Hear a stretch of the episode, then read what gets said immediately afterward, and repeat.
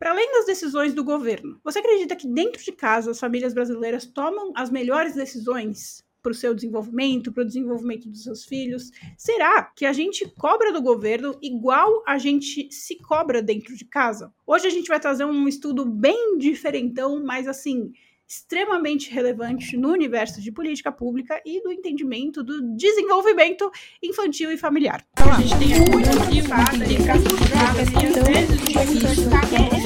Vocês nunca vão entender como funciona a economia.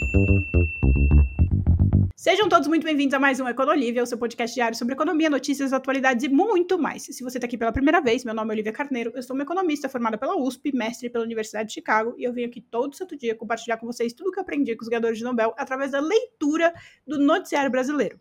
Meu objetivo não é fazer um podcast jornalístico, embora a gente use o noticiário como pano de fundo, o objetivo aqui é compartilhar tudo que eu aprendi com os melhores para ajudar a gente a entender as notícias e as decisões do nosso mundo mundão e desse nosso Brasilzão. Bom, o episódio de hoje é sobre um assunto que a gente já começou a falar lá no episódio 104, quando eu trouxe para vocês um estudo de um brasileiro, inclusive, e aí eu contei para vocês que nesse estudo ele fez um experimento que ele oferecia para os pais duas opções. Em uma opção, ele oferecia apenas dinheiro. Oi, pai, se você vir aqui toda semana, eu vou te dar uma renda extra, você não precisa fazer nada. E a outra opção era: olha, pai, se você vier aqui toda semana, além da renda extra, além do dinheiro, eu também vou dar de graça aula particular para seu filho. Você topa? E aí, a maioria dos pais de baixa renda escolheram apenas renda. Ou seja, não queriam a aula particular. Eu tô falando de um jeito assim bem claro para vocês entenderem que nas duas opções havia opção de dinheiro. Porque na época que eu postei esse episódio, um monte de especialista de comentário veio falar: é óbvio que o pai vai preferir a opção que tem dinheiro. Meu filho, as duas opções têm dinheiro. Não é essa a discussão. A discussão é o que os pais estão escolhendo para seus filhos ou para eles mesmos. Existe uma coisa chamada viés parental, que é um conceito assim aparentemente bem novo no nosso universo aí da economia comportamental e é um assunto que a gente vai tratar hoje e provavelmente amanhã também, porque eu não acho que eu vou passar por esse estudo 100% hoje, porque eu quero ir bem devagar, porque eu descobri que tem gente que simplesmente não consegue entender quando eu estou falando de política pública e estudo científico. Então eu vou num ritmo bem lentinho para todo mundo conseguir acompanhar este conteúdo, principalmente as pessoas raivosas que vão ficar putas com o que eu vou falar agora. A gente vive uma sociedade que critica muito o sistema, né? Ai, porque o capitalismo é culpa do capitalismo, é culpa do governo, eu não tenho dinheiro porque é, se o governo estivesse fazendo tal coisa, eu estaria com dinheiro agora. O mundo é injusto porque o capitalismo é um sistema que não tem jeito. É sempre culpa de alguma coisa de circunstâncias, de elementos distantes que estão acima do que um indivíduo é capaz de fazer ou mudar. A gente pouco coloca a questão na, na nossa casa, enfim, e para nós mesmos, sobre o nosso comportamento. Tá, tudo bem. A gente sabe que nossa política educacional no nosso país é ruim, mas que escolhas que eu estou fazendo dentro da minha casa para os meus filhos que pode ajudar a melhorar a educação deles? Será que eu estou fazendo as escolhas que realmente mais fazem sentido? Será que eu estou cobrando do governo decisões sábias e ao mesmo tempo estou cobrando de mim essas decisões sábias? Ou será que eu estou jogando toda a responsabilidade da educação do meu filho, do sucesso do meu filho, do sucesso da minha família, do sucesso da sociedade para o governo? Que é uma tendência muito comum, principalmente é, em jovens da geração Z, que nunca trabalharam e falam: não, é culpa do sistema, é culpa do, é, do capitalismo, porque a, a, o salário está muito baixo. E poucos se perguntam: tá, mas o que, que eu consigo fazer dentro desse universo? Porque se você for ficar nessa discussão de, ah, não, mas eu sou muito pequeno para mudar o universo, ninguém vai mudar nada a gente vai ver uma sociedade totalmente acomodada. Enquanto se a gente se perguntar e entender qual é o nosso papel individual e coletivo, a gente consegue progredir. Aí você fala, ai, Olivia, que sonhadora, tal. Não é nada sonhadora. O que eu tô trazendo para vocês é uma discussão de economia comportamental, que eu já falei muito com vocês, que tem tudo a ver com a área de política pública, que é a minha especialidade. Política pública e economia comportamental são praticamente a mesma coisa, que economia comportamental tem vários outros usos também, para além de política pública. Então, quando eu venho questionar aqui essas questões das escolhas familiares, das escolhas individuais, eu não tô falando, vai ter gente que vai falar, ah, Olivia, tá falando de meritocracia. Eu não tô falando disso, filho. Ninguém vai ser mais preocupado com política pública do que eu. Eu escolhi isso para minha carreira. Eu fui lá, estudei economia com esse enfoque, me especializei nesse enfoque. Você não está mais preocupado com política pública do que eu. Isso daqui é política pública. Quando eu te faço essa pergunta, eu estou fazendo essa pergunta na ótica de política pública, porque eu não vejo nenhuma saída para o nosso país em em termos de desenvolvimento e enriquecimento da população se a gente não se fizer essas perguntas. É por isso que o estudo que eu trago hoje, assim como aquele estudo que eu trouxe no episódio 104, é muito importante, porque ele questiona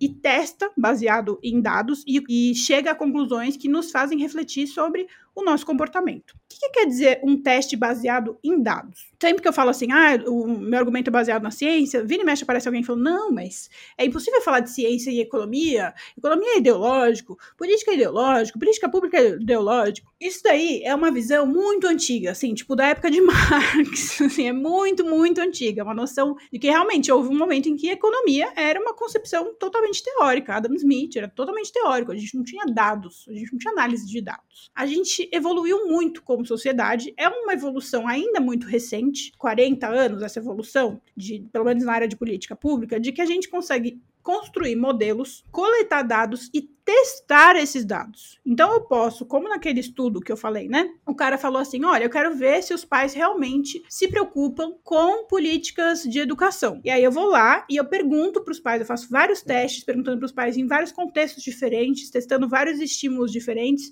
se os pais no geral vão escolher políticos que investem em educação ou não. E aí através dos dados eu chego a uma conclusão. É como, é, é como não, é um teste científico na medida em que, o que, que a gente faz na ciência, né? O que, que um médico faz, por exemplo, na hora de desenvolver o remédio. Ele vai lá, ele cria uma tese. Olha, eu acho que se eu juntar o produto químico X com Y, vai ter uma reação do corpo humano Z, e isso vai curar tal doença. Beleza, legal. Pode ser que faça sentido. Agora deixa eu testar. Ele criou a hipótese. A hipótese é juntando XY com Z vai dar tudo certo. Aí ele vai lá e ele vai testar em laboratório. Ele vai juntar vários ratinhos ou seres humanos, sei lá, vai juntar alguma coisa ali para testar na prática se a combinação desses elementos químicos de fato vai curar aquela doença. Se o teste der um resultado positivo, pô, testei XYZ realmente cura aquela doença, esse remédio faz sentido. Se ele testar XYZ e não curar a doença, ou foi inconclusivo, não teve resposta. Na política pública, a gente faz a mesma coisa. Olha só,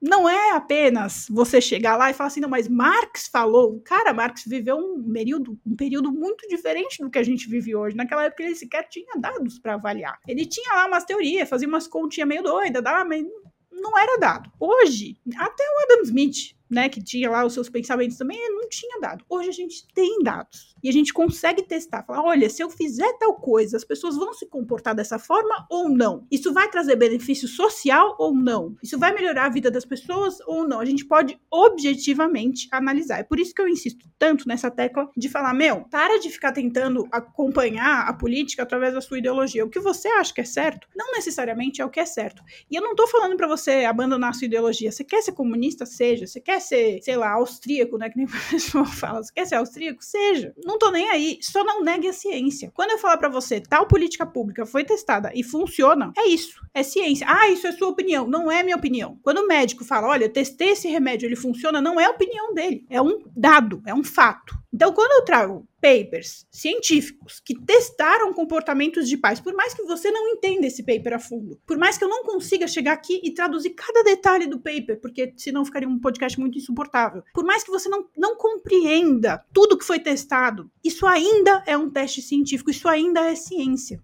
E quando você renega isso, fala, não, ou acha que já sabe de tudo, ó, se você acha que já sabe de tudo, sem testar, você já tá errado, né? Porque eu posso falar, eu acho que quando faz sol, as pessoas ficam mais motivadas a ir pra rua, etc e tal. Beleza, isso eu acho que, meu, minha opinião aí, meu achismo. Agora, se eu testar, ah, quando faz sol, as pessoas vão mais para a rua, ficam mais animadas, e eu não concluo isso, não, não, não tenho dados para concluir isso. Ou concluo que não, que as pessoas ficam mais em casa. Eu posso continuar falando, ah, eu acho que quando faz sol as pessoas saem mais na rua. Posso, mas eu vou estar tá ignorando a ciência. Você entende qual é o meu ponto? Tem muito jovem, mas muito jovem, principalmente jovem que quer estudar economia, que fala, não, porque eu gosto do conteúdo, nanana, mas eu discordo de você. Não é discordar, amigão. Você nem sabe minha opinião. Eu tô falando real, assim, você nem sabe minha opinião. Eu raramente falo minha opinião aqui. Meus amigos amigos mais íntimos falam: Meu, eu não sei qual é a sua opinião sobre esse assunto, porque eu, eu sou tão carola em seguir o, o que os dados estão falando que eu omito a minha opinião muitas vezes para conseguir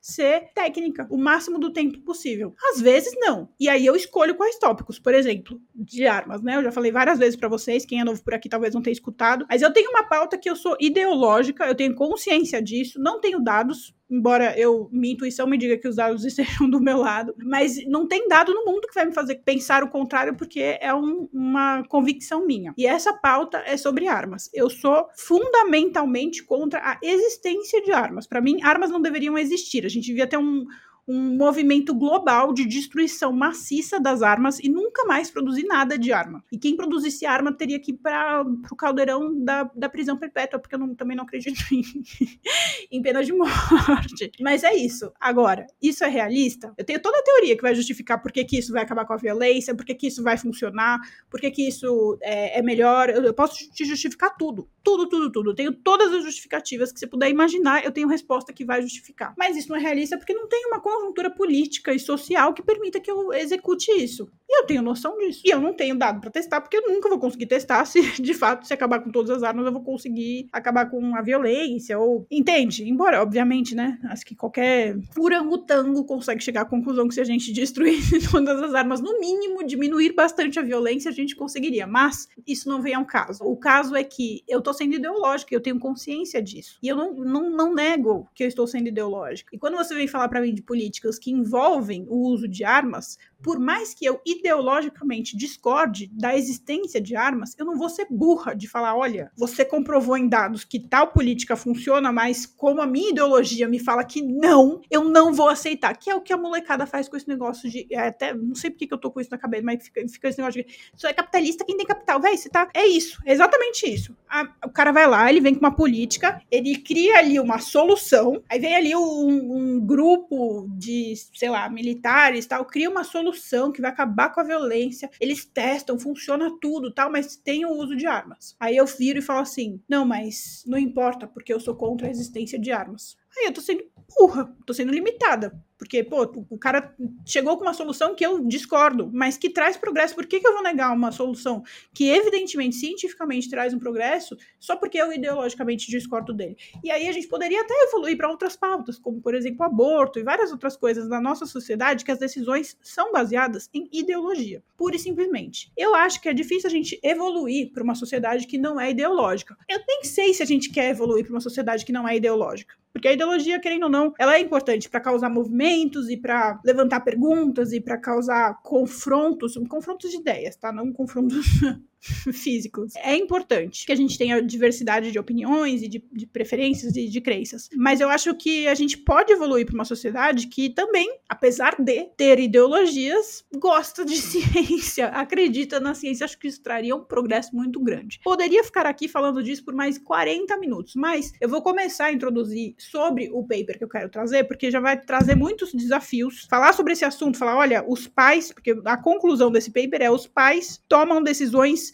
burras, independentemente da circunstância, por melhor intencionado que o pai seja, no geral, pai, principalmente de baixa renda, tem uma tendência a tomar decisões ruins para os seus filhos e culpar o governo em seguida, mas vocês não estão prontos para eu falar isso ainda sem eu trazer todo o estudo, certo? Também eu dei uma exagerada aqui na conclusão do estudo, mas antes da gente chegar lá, vamos, vamos por partes. Olha só, existe um cara chamado James Heckman. James Heckman é um é, laureado, né, Nobel, da Universidade de Chicago. Ele tem um centro de pesquisa lá em Chicago. Inclusive, eu falei muito dele no meu application. No fim das contas, trabalhei muito pouco com ele.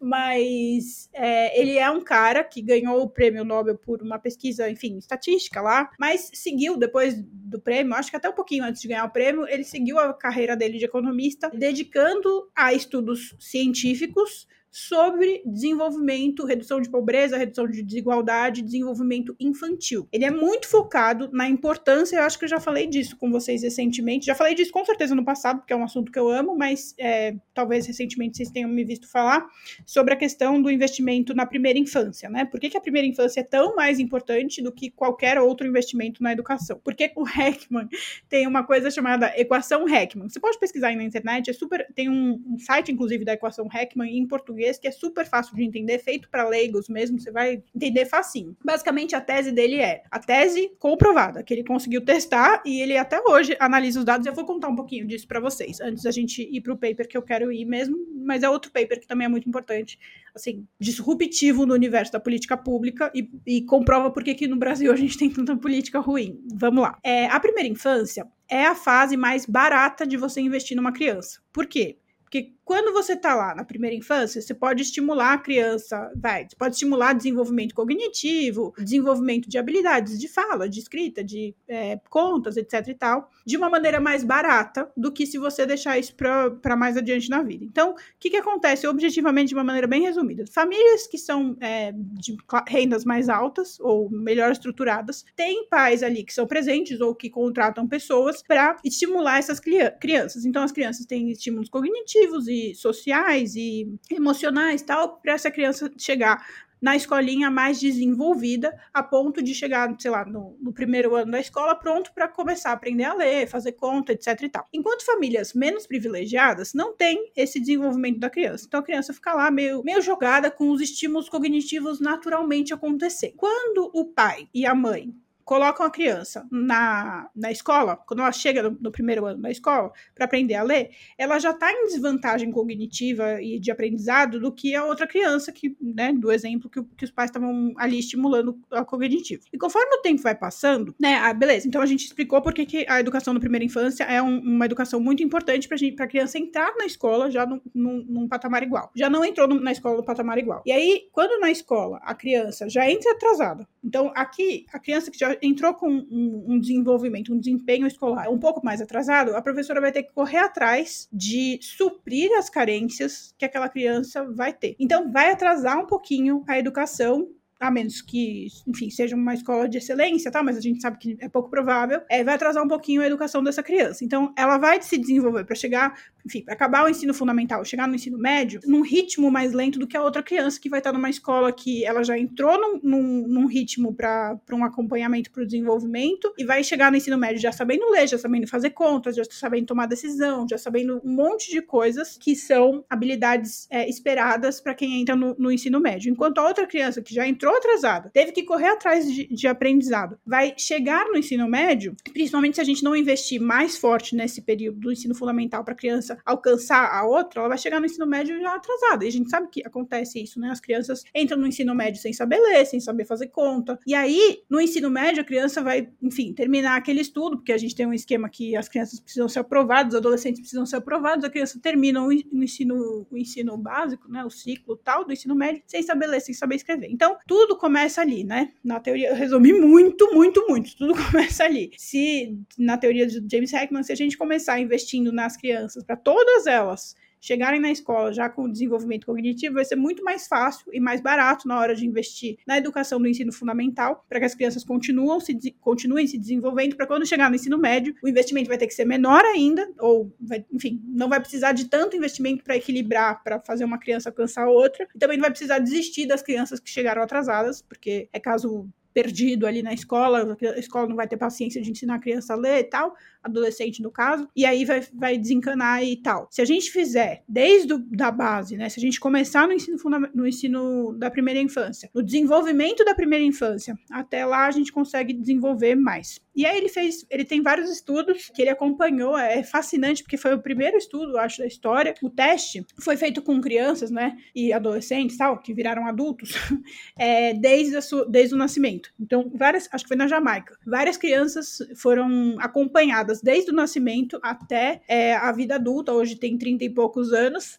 e aí ele vê qual é a diferença salarial. E é gritante que as crianças que desde o princípio tiveram as oportunidades, seja rico ou pobre, tá? Seja uma, de uma classe alta ou classe baixa, porque no teste ele fornecia, obviamente, as ferramentas para as crianças de classe mais baixa terem as oportunidades equivalentes às crianças de classe mais alta. Então, as crianças que tiveram o acesso ali de oportunidade na primeira infância, elas têm um aumento salarial, elas têm um ganho salarial na vida adulta muito maior do que as crianças, seja de classe alta ou de classe baixa, que não tiveram esse estímulo. Por quê? Porque é um efeito dominó Começa ali indo bem, então toda a cadeia vai bem. Começa indo mal, então toda a cadeia vai mal. E aí, objetivamente, chega ali no, no, no mundo profissional, a pessoa vai ter mais ou menos oportunidades, a menos que seja uma pessoa totalmente com mérito ali de desenvolvimento pessoal, força de vontade, etc, etc e tal. Por que, que eu tô falando disso, né? Por que, que eu trouxe o estudo do Heckman? Porque o Heckman, que inclusive o Bezos é, tem funda uma fundação focado em primeira infância por causa desse estudo do Heckman, e aí o Bezos faz um monte de creche para as crianças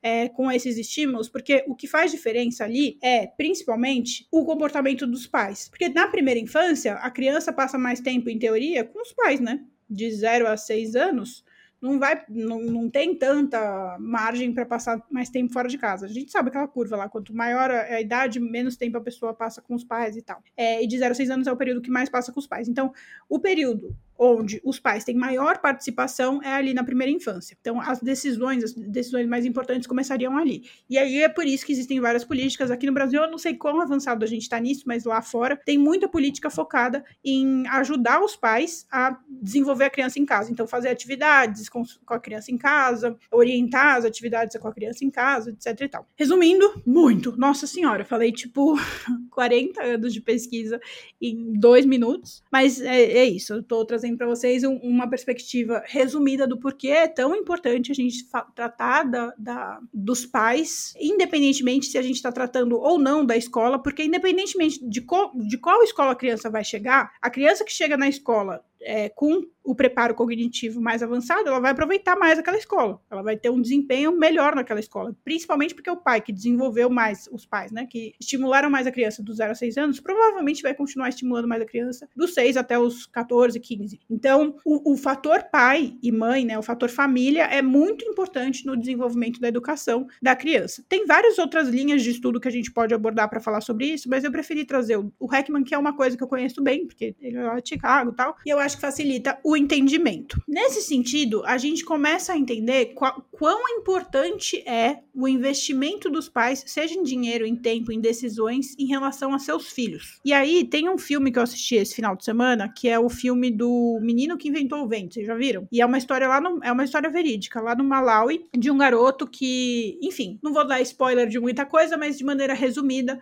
no Malawi estava passando por uma super seca, o menino foi privado de ir para a escola, mas ele tinha muita, ele tinha, ele era muito inteligente, ele teve umas sacadas ali e conseguiu desenvolver uma tecnologia que ajudou a superar a seca ali onde ele estava vivendo, dentre vários outros conflitos. E ali o papel do pai dele, é, das decisões do pai dele, faziam toda a diferença. Se o pai ia escolher investir nele mesmo ou nas escolhas é, que ele enfim, se o pai escolher investir no, no que o menino estava aprontando, né, no que o menino estava correndo atrás, ou seja, se o pai escolher investir no menino, ou se o pai escolher investir nele, nele, entre aspas, porque a escolha ali era meio, tipo, para família, sabe? Não era, enfim. Mas ele tinha que fazer uma escolha. Eu vou investir, eu vou, eu vou pegar o único recurso que eu tenho para esse menino é investir nisso daí, nessa ideia que ele está desenvolvendo, ou eu vou ficar com essa coisa para mim, para eu usar, né, da maneira como eu acho mais conveniente para mim e para minha família. É, então, por que, que eu tô trazendo esse filme, né? Se você assistiu, você lembra da importância que foi a decisão do pai, especificamente para desenvolver ou não. Se o pai tivesse escolhido não apoiar o filho, acabou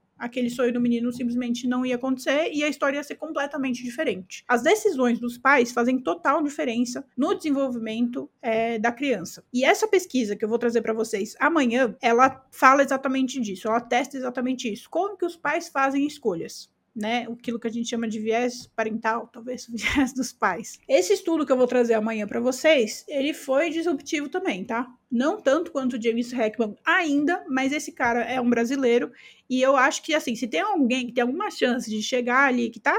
Tem alguns, né? Mas se tem algum brasileiro que tem alguma chance de chegar num, estudo, num estudo muito relevante a ponto de ganhar o Nobel, é o autor dessa pesquisa, porque ele realmente traz pesquisas, assim, totalmente disruptivas, de extrema importância é, no mundo inteiro principalmente em se tratando de economia comportamental e desenvolvimento de política pública. Então, a gente vai amanhã falar sobre esse experimento. Hoje eu tive que trazer essa introdução porque eu tô um pouco traumatizada. No episódio 104 eu recebi um revés de comentários tão triste de gente que não entendeu que eu quis fazer uma mega introdução para você ir entrando no tema sem chegar achando que você já sabe tudo porque você é pai, porque você educa. Tá, e daí? Eu sou especialista em política pública, entendeu? A gente precisa conversar aqui, entrando no, entendimento de que eu tô aqui para compartilhar conhecimentos para você usar, não para você me confrontar e falar, não, você tá errada na política pública que você tá apresentando. Não é esse meu objetivo. Meu objetivo não é provar para você que você é um, um pai ruim ou qualquer coisa assim. Não é esse meu objetivo. O meu objetivo é trazer um conhecimento que pode ajudar você a tomar melhores decisões. Se você vai tomar melhores decisões, decisões ou não, isso cabe a você decidir, não é a mim. O que eu tô aqui para fazer é compartilhar conhecimento. Espero que essa introdução tenha trazido um pouco você para essa realidade, mas amanhã a gente vai entrar de fato no estudo e eu acho que vocês vão gostar bastante. Um beijo e até amanhã.